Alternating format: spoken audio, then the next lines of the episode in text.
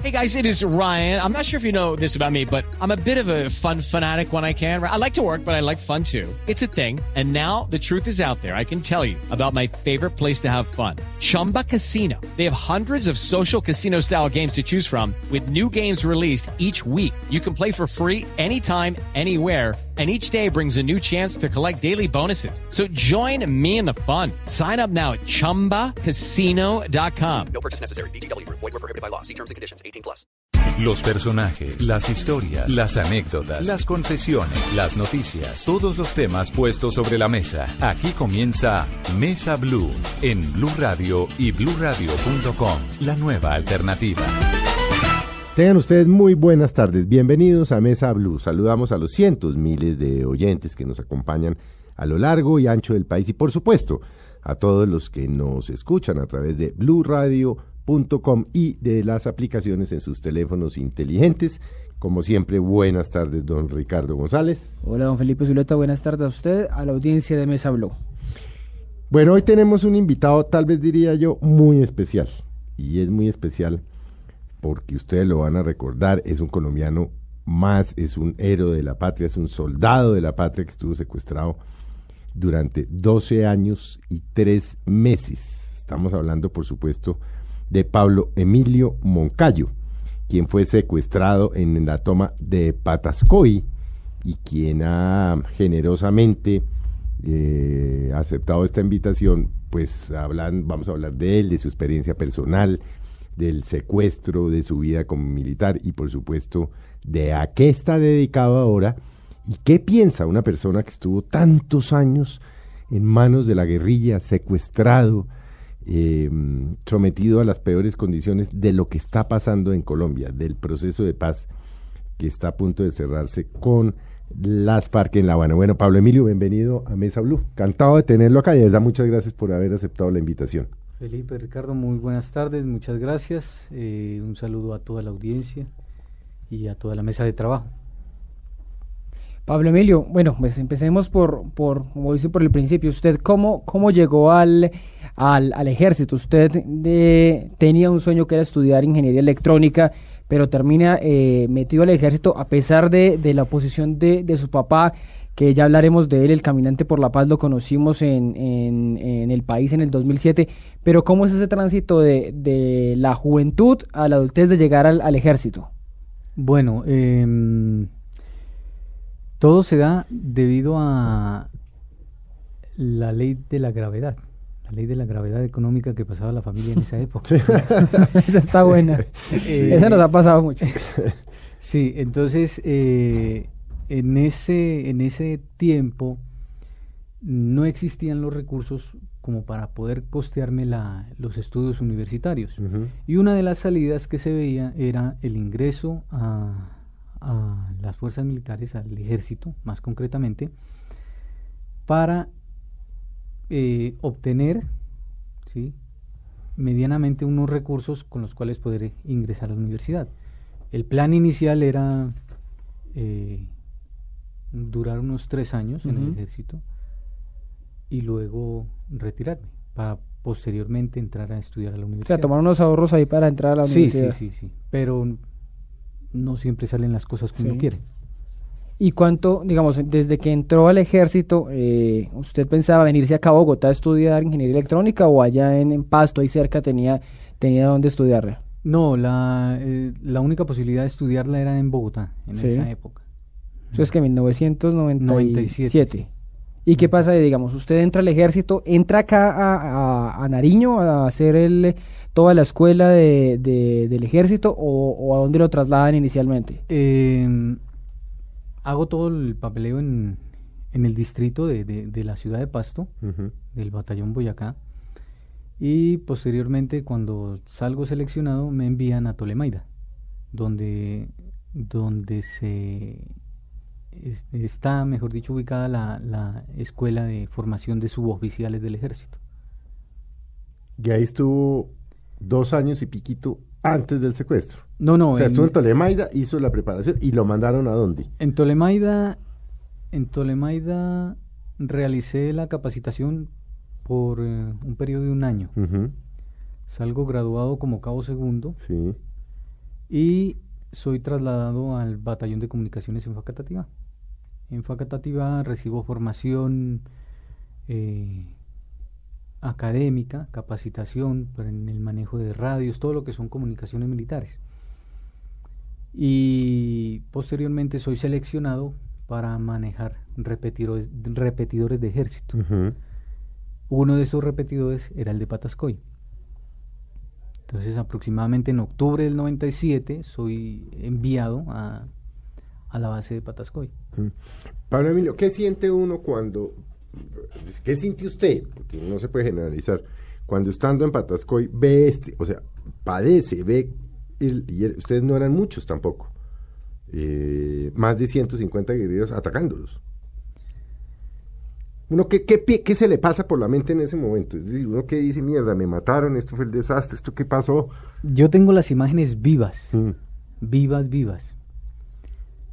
Aún si me pongo a pensar, recuerdo el olor de la pólvora, de la, de la sangre, la carne quemada, los gritos de los compañeros heridos. Mm, eso es algo indescriptible. Mm. Sí. Es la guerra, ¿no? En su peor la guerra de frente. Sí, sí, sí. Pero a la vez es emocionante, ¿sí?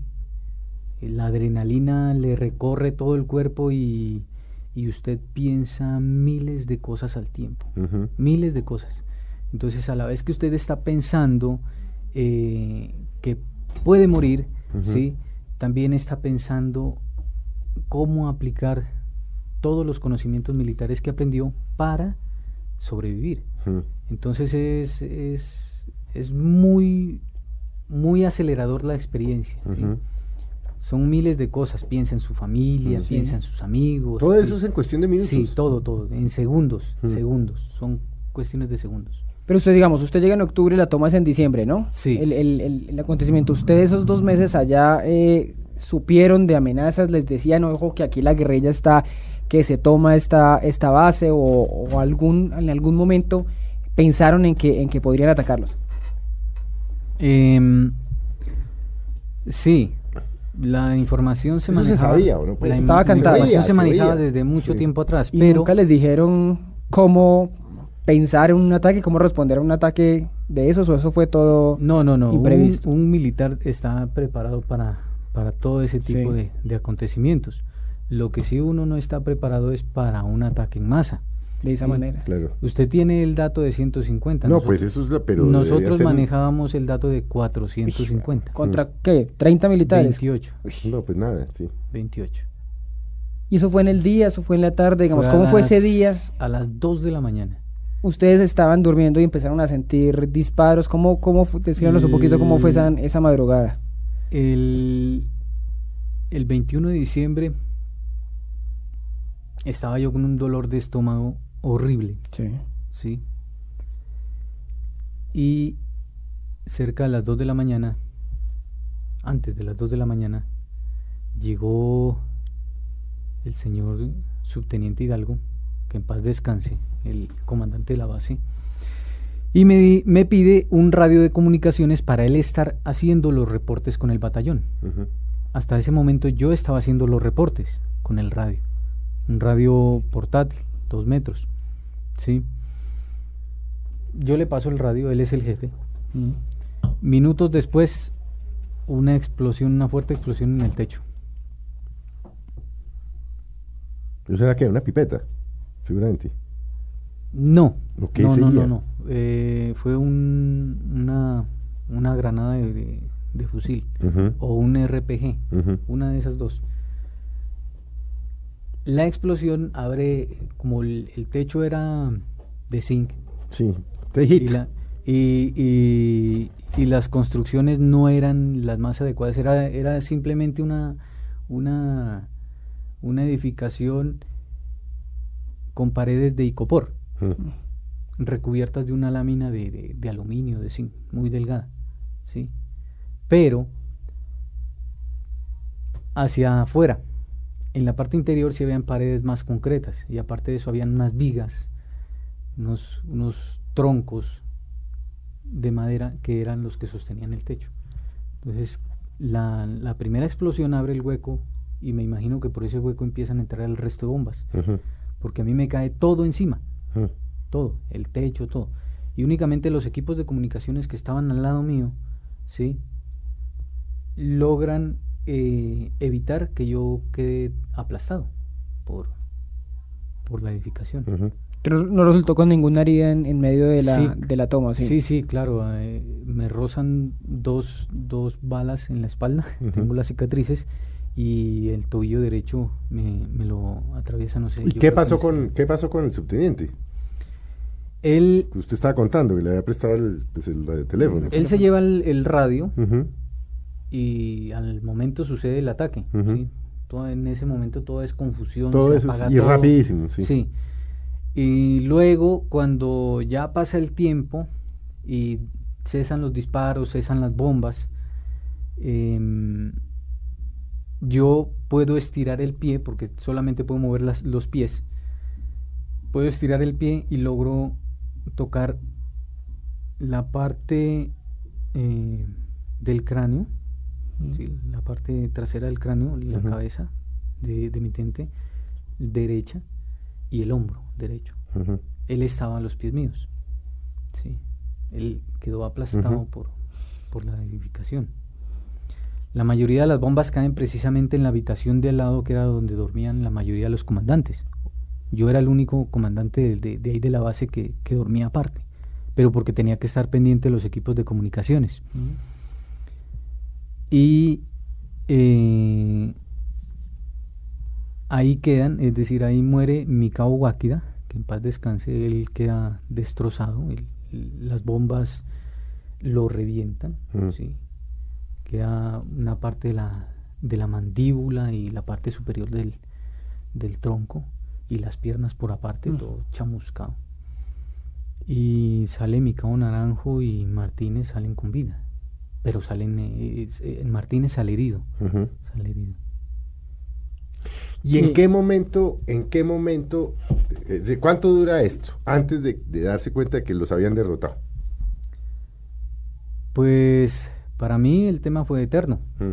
sí, el tema fue eterno. Mm, no sé con exactitud cuánto tiempo duró el, ataque.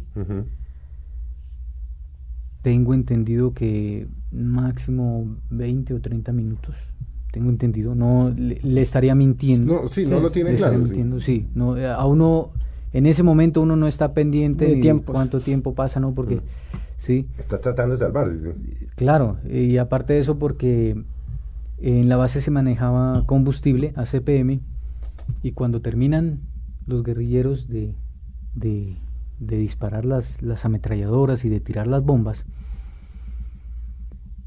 les escucho dentro de sus conversaciones que dicen, bueno, ahí hay diésel, prendámosle candela a esta vaina.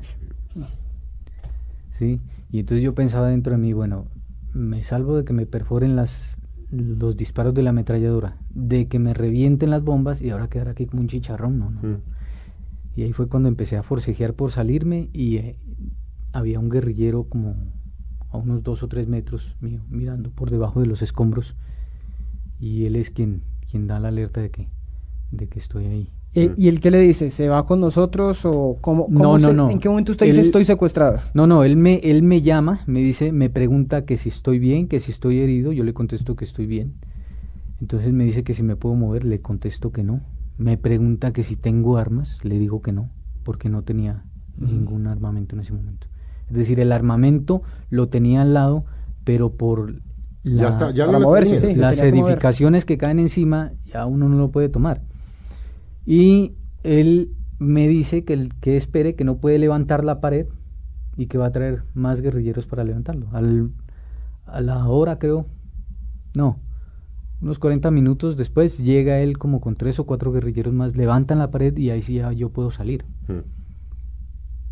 Yo puedo salir me ubican en la parte de atrás donde están el resto de soldados. Sí.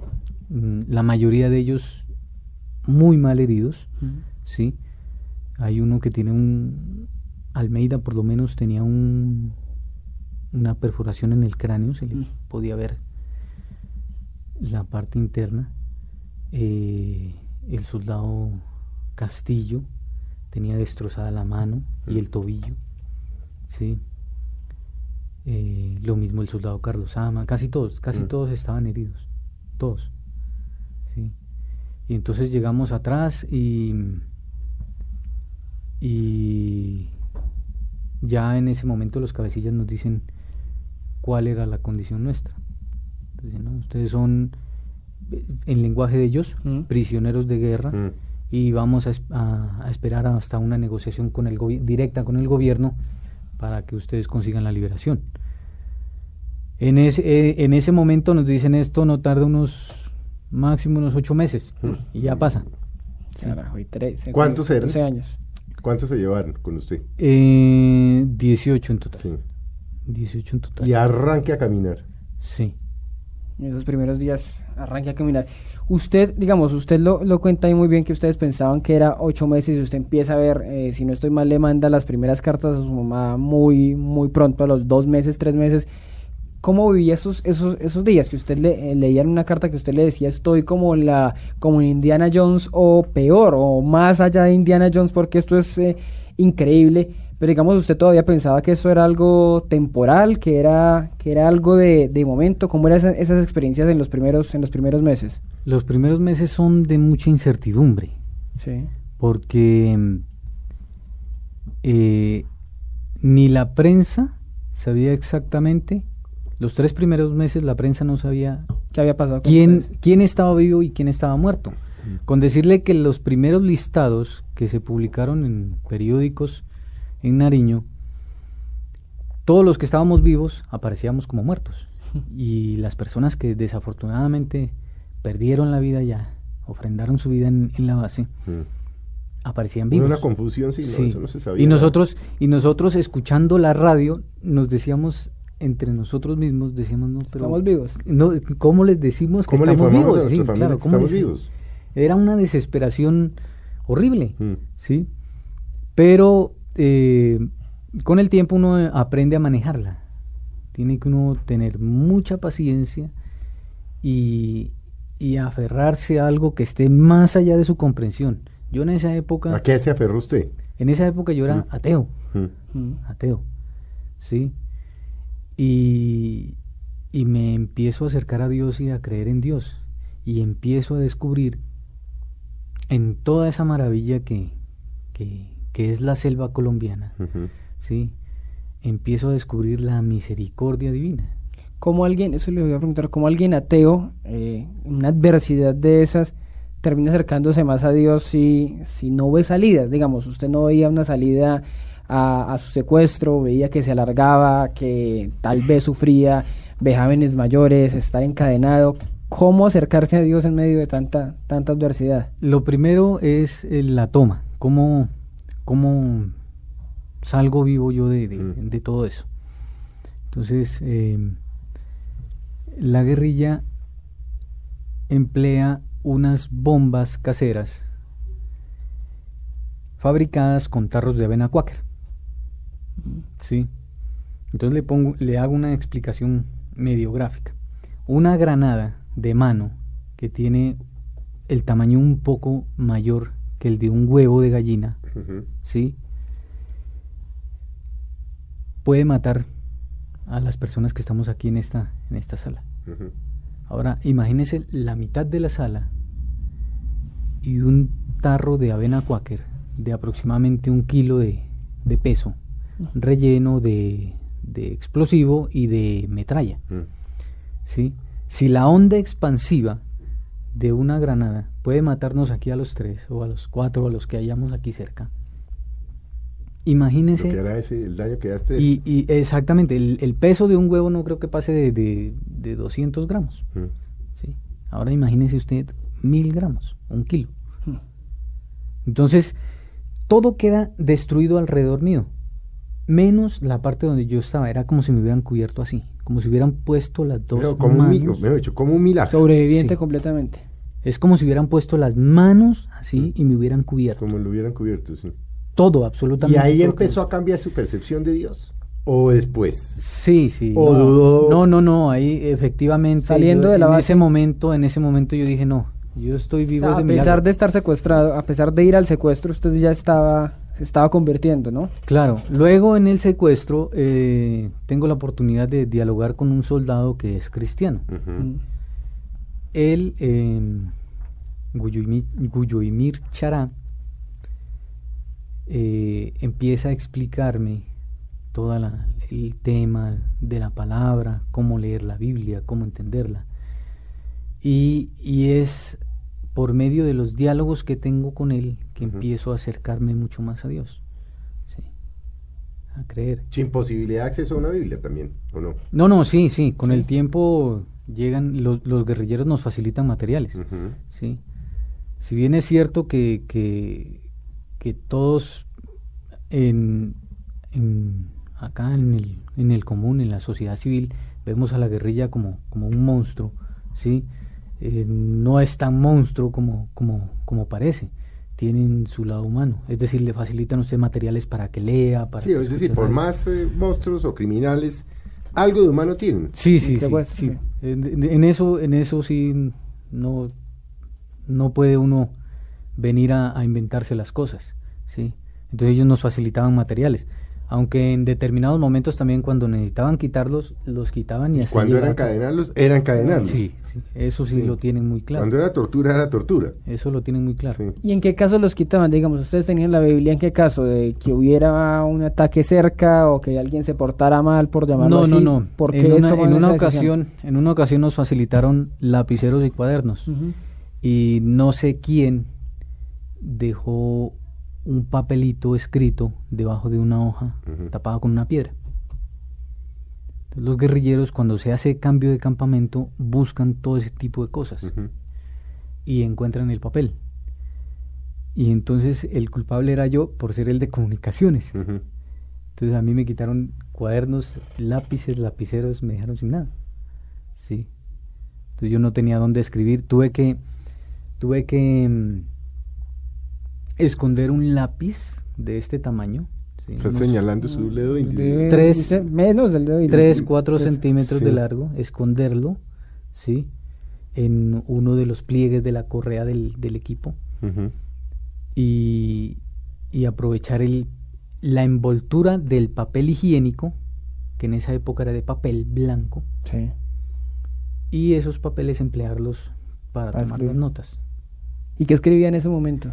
Eh, siempre me ha gustado la poesía, escribía muchos poemas. Tenía muchos poemas, algunos de los cuales están publicados en el libro que, que mi hermana escribió. Otros, el resto, son aproximadamente 430, me quitaron el 9 de mayo del 2009, antes de, De de la- comenzar la marcha para la liberación. Para la liberación.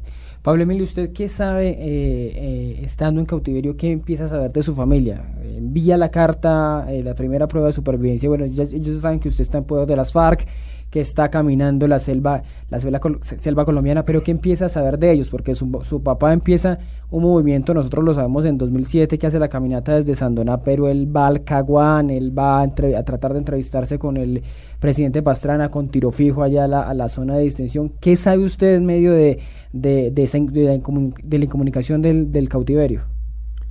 Son cosas como con gotero. Sí. Sí. Mm, estamos limitados a,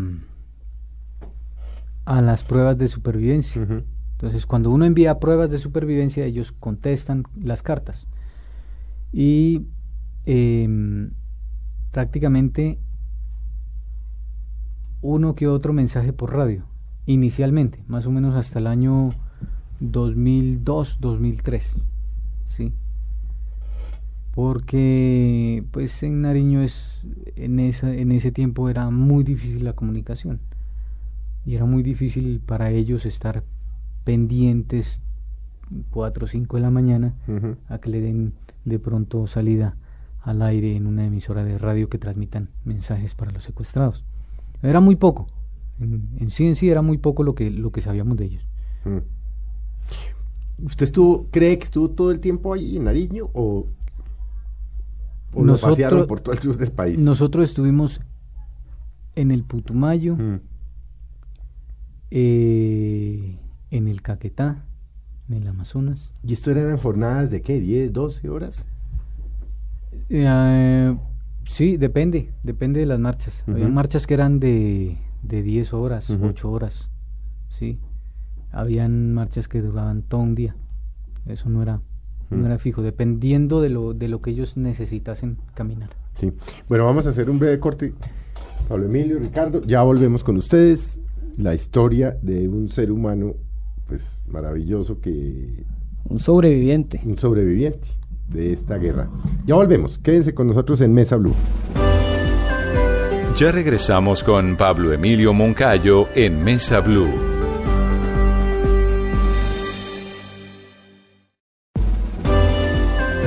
Continuamos con Pablo Emilio Moncayo en Mesa Blue.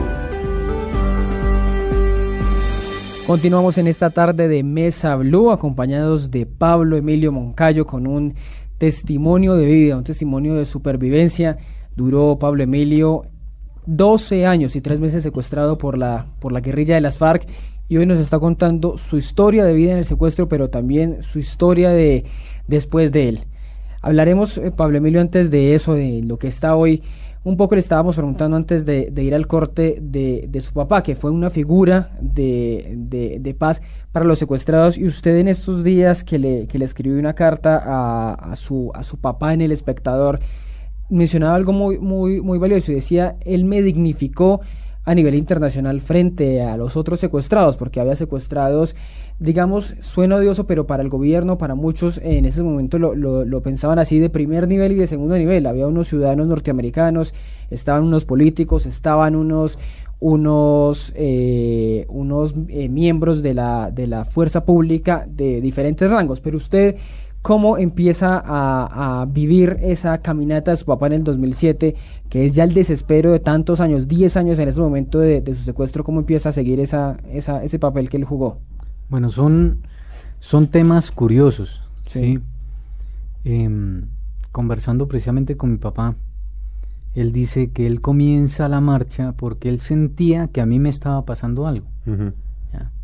Y yo en esos momentos estaba paralítico, no podía mover la, de la cintura hacia abajo, no podía mover nada. ¿sí? Me dio una enfermedad extraña, se me moradearon las piernas y se pusieron tiesas como palo.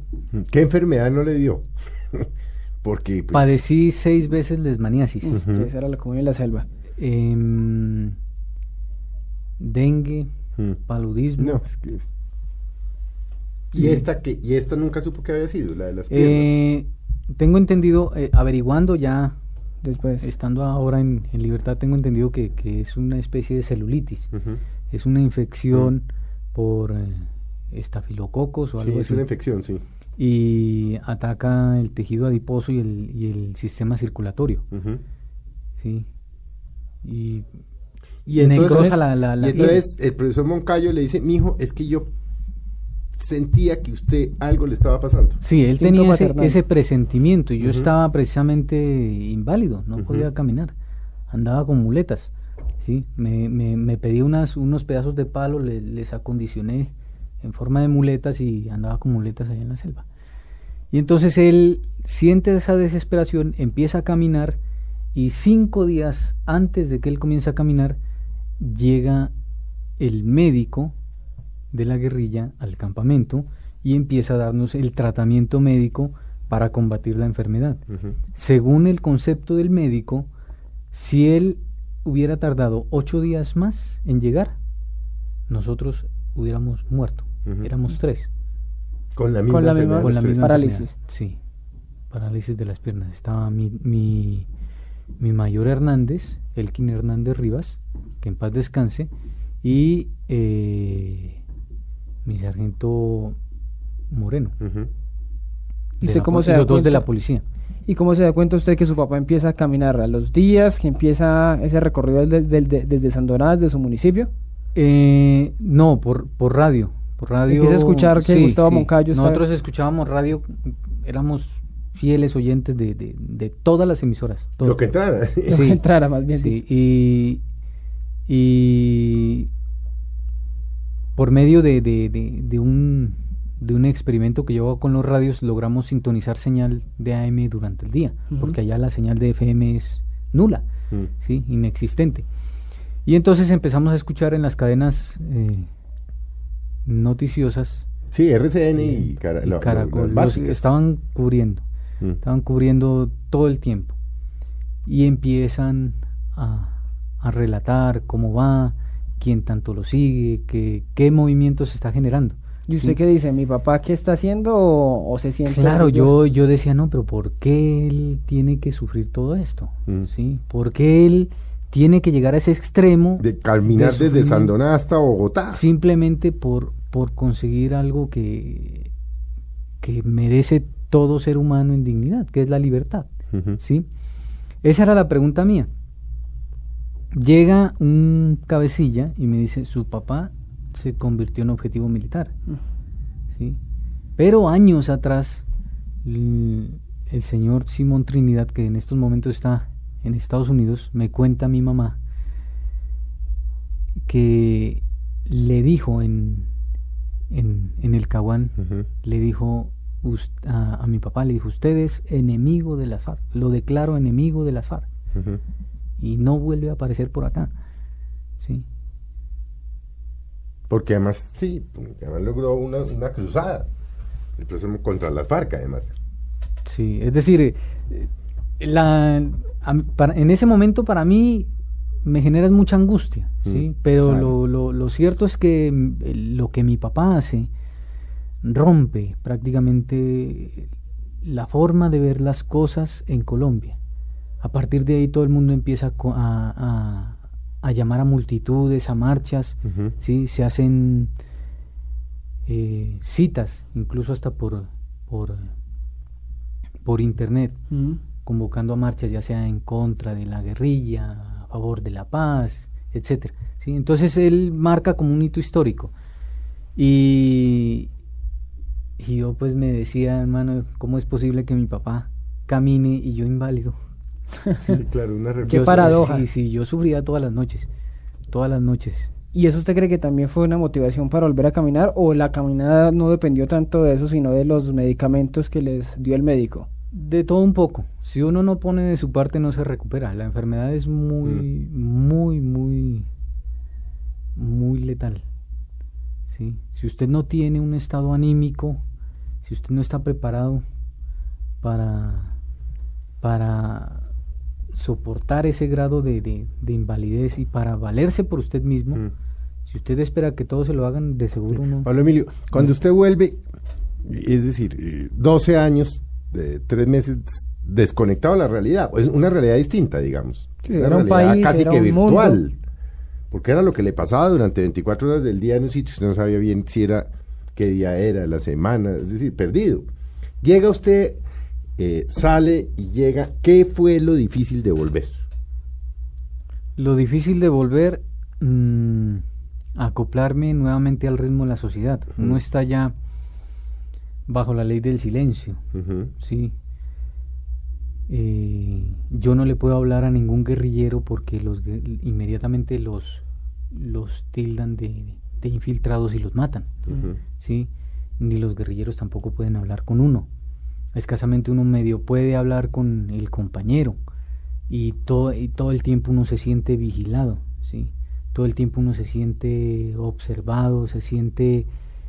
Eh, siente que uno no tiene ni privacidad siquiera, porque hasta para ir al baño uno tiene, que ir acompañado. Sí, no, privacidad no tiene. Y en muchas, en muchas ocasiones el guardia se para ahí al lado de uno, ¿sí? Y uno pues a, le cagar toca, porque ¿qué haces? Le toca perder el, el, el, pudor, el, pudor, la dignidad y, lo que sea. Todo, sí. Y, y entonces volver a, a, coger ese ritmo de socializar con las personas, después de venir 12 años de guardar silencio, ¿sí? De, de vivir. De pensar para uno mismo, debo, debo callar porque es que no puedo discutir con esta persona que no entiende mis razones, ¿sí? No entiende mis razones. En una ocasión llega un guerrillero y, era la hora de, tomar el, baño, la ducha, y llega el, el, cabecilla guerrillero, monta el fusil y cuando está montando el fusil dice democráticamente a baño. Y entonces yo me le salgo de los chiros. Le digo que eso no es democracia. Mm. Pues no me llevaron a baño los, los guerrilleros normales. Después me llevaron 16 guerrilleros, a mí solo al baño. Solo por refutar ese, ese, mm. ese acto. Entonces es un tipo de presión psicológica, ¿sí? Eh, a pesar de que yo sabía que era presión psicológica, me daba miedo echarme la tacita de agua porque ya me había pasado en una ocasión que un guerrillero me disparó a 20 centímetros del pie, con una pistola 9 milímetros. Entonces yo dije, no, estos son como medios ligeros de dedos, más bien tengo que es medido los movimientos para bañarse. Y usted vuelve a la libertad en, en, 2010, ¿cómo es ese proceso para justamente acoplarse a la, a la civilización? ¿Va a citas con el psicólogo? ¿Cómo es ese contacto otra vez con su familia, eh, con amigos? ¿Cómo, ¿Cómo vuelve a aterrizar de nuevo a saber que no está en la selva, que no está en esa eh, horrorosa realidad, sino que ya está en libertad? No, lo que, lo que me sirve es leer, leer bastante, porque psicólogo no, escasamente el psicólogo que me atendió en, en el hospital militar. De, ahí, de ahí en adelante, esa experiencia cero, cero psicólogos, mm. ¿sí? Cero psicólogos. Sí cumplir de pronto con las citas para que vean que uno está bien, que sí, pero no, no vi necesario de recurrir constantemente al psicólogo. Iba así, yo me le presentaba a la psicóloga de de la institución y hablaba y le conversaba y todos mm. los temas, las dudas que yo tenía y me daban luces. Mm. Pero que haya recibido un tratamiento específico, no. Bueno, llega usted, eh, ¿cómo manejó la rabia, el resentimiento? El eh, rencor, el, rencor, el, pues, todo con lo que pensaría yo, uno sale después de 12 años y 3 meses. Pues que usted no, pero no sé. ¿Cómo manejar esa sensación de estos web Vean. Pues todo pues lo que uno podría pensar. Esto, esto es algo muy curioso y espero que, la mayoría de los, de los radioescuchas no, no, no se sientan ni se duelan. Mm. La mayoría de los colombianos somos incoherentes. Mm. ¿sí? ¿Cuánta gente va a la iglesia católica, a la iglesia protestante, a la iglesia de los testigos de Jehová y salen a hablar pestes de X o Y persona? ¿sí? ya sea en el ámbito político, en el ámbito personal, en lo público, en lo privado, ¿sí? Esa incongruencia no, no, uno tiene que, sacarla de su, de su forma de ser. Entonces, si yo me digo cristiano, ¿sí? Si yo me digo seguidor de Jesucristo, debo seguir la enseñanza que él da. Y si él dice, si, si viene tu hermano a pedirte siete veces en el día, perdón, debes perdonarlo. ¿Sí? Aunque no lo dice exactamente así, pero es la, idea, el perdón que uno tiene que dar. Si él mismo dice en las bienaventuranzas, dice, si alguien te golpea una mejilla, ofrécele la otra. Que mucha gente no lo hará, que mucha gente dirá, no, yo cómo me voy a poner en esas, ¿sí? Pero entonces ya se trata de, de estar en paz con uno mismo, ¿sí? Y de estar en paz con Dios, mm. ¿ya? Entonces, esa incongruencia es la que nos hace falta. ¿sí? Yo leía hace unos días una publicación que hablaba de una frase de Mahatma Gandhi, ¿sí? que dice, no existe camino para la paz, la paz es el camino. Mm. ¿sí? La gente la publica de manera contestataria, como quien dice yo les acosté la pancarta y usted verá cómo se lo cómo se, se, se, traga el papelito que yo le saco y no es así, ¿sí? Mahatma Gandhi era un líder religioso para toda la India, antes que ser un líder político. Y él lo que hizo políticamente lo, hizo, lo hizo fue en base a su religión, ¿sí? El movimiento de la paz de Mahatma Gandhi, ¿sí? Lo hizo fue del corazón, le nacía a él. Le nacía a él estar en paz consigo mismo.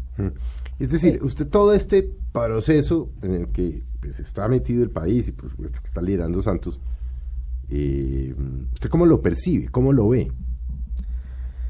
Me parece muy positivo, muy positivo. Yo prefiero que los soldados, que los suboficiales de Colombia estén en una universidad y no que estén en un hospital mutilados mm. o que estén tuertos o sordos o no sé, ¿sí? Sinceramente yo se lo digo, yo fui militar, fui soldado, fui comandante y fui subordinado también. Yo vi el sufrimiento de las tropas. Yo viví en carne propia el sufrimiento de las tropas. Sí, usted vio morir a sus compañeros. Y lo que menos cerca a la quiero, muerte. claro, y lo que menos quiero en este momento es que por lo menos un soldado voluntario, un soldado profesional que puede realizar una carrera universitaria, ¿sí? vaya a quedar o ver truncado sus- Mm. su, su futuro por una mina quiebrapatas o por una bala. Y más doloroso me parece que él tenga que quedar mocho, tenga que quedar sin una pierna, sin un brazo, sin una mano, sin un ojo, para que le den una beca. Me parece vergonzoso eso. Mm. Pablo Emilio, hablando un poquito de esto mismo, pero, pero poniéndole un caso puntual. Joaquín Gómez fue uno de los comandantes de, de la zona de, del anillo que ordenó eh, la toma de Patascoy. Y ahora eh, a nosotros, a todos nos tocó verlo eh, intentando, empezando a hacer política en, en La Guajira, en Conejo, y lo vemos eh, a menudo cuando da declaraciones desde, desde La Habana como negociador de paz. Usted verlo y saber que él fue el que ordenó eh, lo que fue tanto sufrimiento eh, para usted, ¿qué lo hace sentir? Saber además que puede aspirar a, a hacer política, que puede aspirar a ser incluso eh, uno de sus gobernantes, ¿qué le hace sentir? ¿Le hace sentir que, que eso también es incoherente o le hace sentir que es parte de un proceso, de un proceso de reconciliación? Bueno, eso hace parte del proceso, de los acuerdos que se lleguen allá. ¿Sí? Mm, yo prefiero una persona de, de, de, de, de estos señores que están ya sea negociadores o, o- o hombres de fila, los prefiero acá en la vida civil, ¿sí? trabajando honestamente, a que estén empuñando un arma y de pronto combatiendo o matando personas. Es mil veces preferible, ¿sí? Es Ahora, mil veces preferible. Usted esto lo ha dicho públicamente y le ha costado sangre. A mí me ha costado de todo, incluso hasta en este momento estoy amenazado. Por eso le digo. Sí, Es decir, ¿por qué la intolerancia de los colombianos? Un tipo estuvo 12 años, 3 meses, que debería tener miles de razones para odiar a los guerrilleros y viene y dice, no, es que es mejor la paz que la guerra. lógico. Y eso le ha costado a usted amenazas, eh, volteado, traidor, es decir, Ofensas. ofensas, insultos. ¿Cómo, ¿Cómo percibe usted eso, digamos, esa situación, esa incoherencia de quienes lo insultan? Definitivamente, quien no vive la guerra No sabe. no la siente. Mm. Mucha gente opina y usted averigua dónde vive y vive en el exterior Mm, o vive en una ciudad. ¿sí? Aquí en Bogotá usted no siente la guerra. No la siente. Vaya usted, métase por decir algo eh, a Orito Putumayo o a alguno de los alrededores de Orito o a Florencia, Caquetá Mm. O al Catatumbo. o al Catatumbo, Mm. ¿sí? Entonces el, el tema es diferente, el tema es diferente. Allá, a pesar de que puede haber un Estado, ¿sí? Unas instituciones establecidas, Mm. los que hacen la ley son otros, ¿sí? Y están al margen de la ley. Entonces, yo no puedo prestarme, después de vivir y de conocer de cerca el conflicto desde los dos lados, Mm. del lado del ejército y del lado de la guerrilla, no puedo prestarme para más incoherencias y para, para más divisiones, Mm. ¿sí? Ya tenemos suficiente con las barras de Millonarios y Santa Fe por ahí No, dándose. pero eso es Con la polarización del país. Exactamente. Pero de eso le iba a preguntar ya que Felipe menciona la polarización. Ahorita vamos a en- entrar en un proceso, eh, ya pasamos lo más largo, lo más difícil, pero ahora, otra, ahora viene otro proceso complejo que es salir a votar y decirle sí a la paz o no a la paz. Usted diría, yo voy a ser un abanderado de, de una campaña para decirle sí a la paz, un plebiscito, tampoco le llega hasta allí el, el, el activismo por, por el proceso, ¿o cree que sí? Mire, en este momento yo estoy trabajando con una fundación y manejamos un programa. Sí. El programa originalmente tenía el nombre Arquitectura Social Integral para una Nación en Paz. ¿sí? Precisamente por el grado de politización que tiene la palabra paz, le cambiamos el nombre por, para una nación sana. Mm. ¿sí?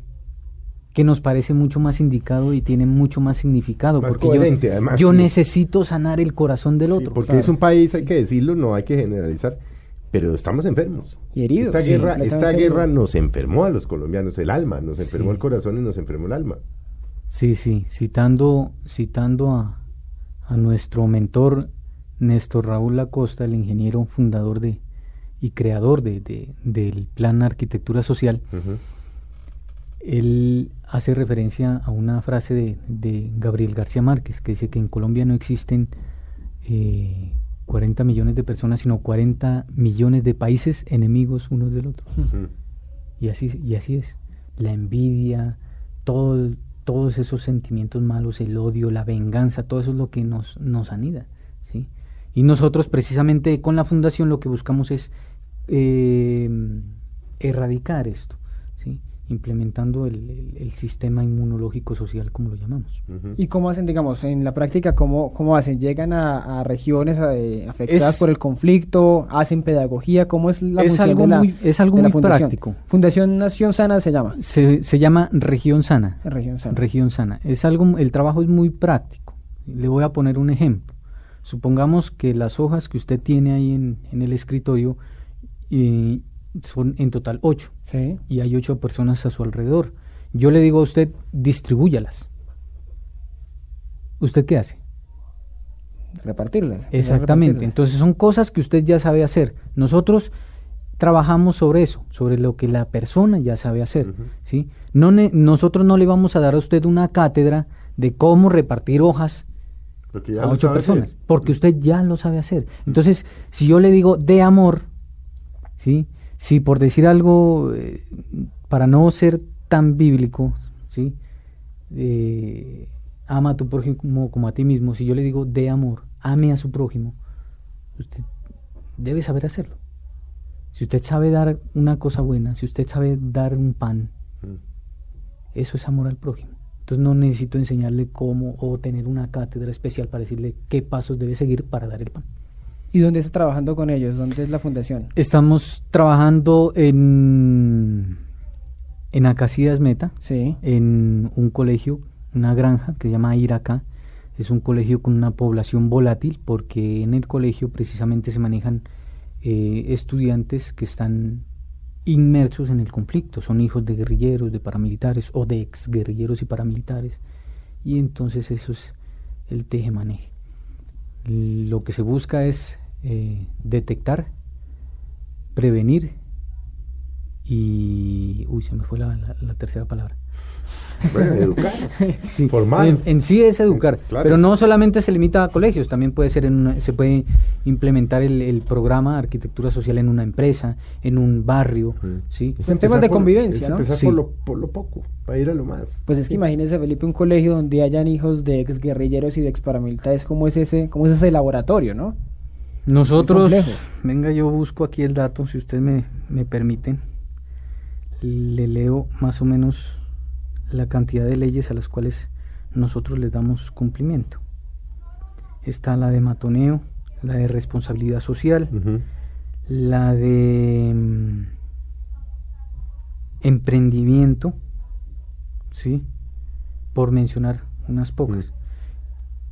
¿Y qué más actualidad que lo del matoneo?